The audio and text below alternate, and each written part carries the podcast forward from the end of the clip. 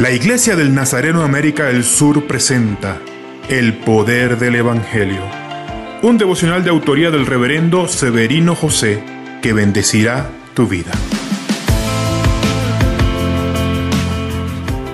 Una vez perdí a uno de mis hijos en la playa. Mi corazón estaba angustiado y preocupado, y solo se calmó cuando lo encontré.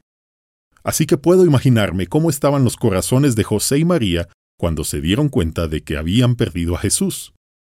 Pero a diferencia de mi hijo, Jesús no estaba perdido. Todo lo contrario, estaba exactamente donde quería estar. Y durante tres días estuvo enseñando a doctores y maestros con tan solo doce años.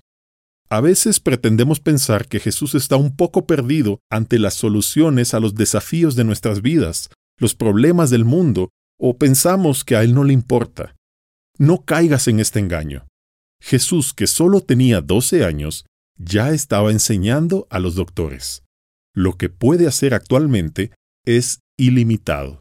Aprende a confiar en Él. Jesús, necesitamos aprender a confiar más en ti cada día. Señor, tú nunca te pierdes, dudas o ignoras nuestros dolores.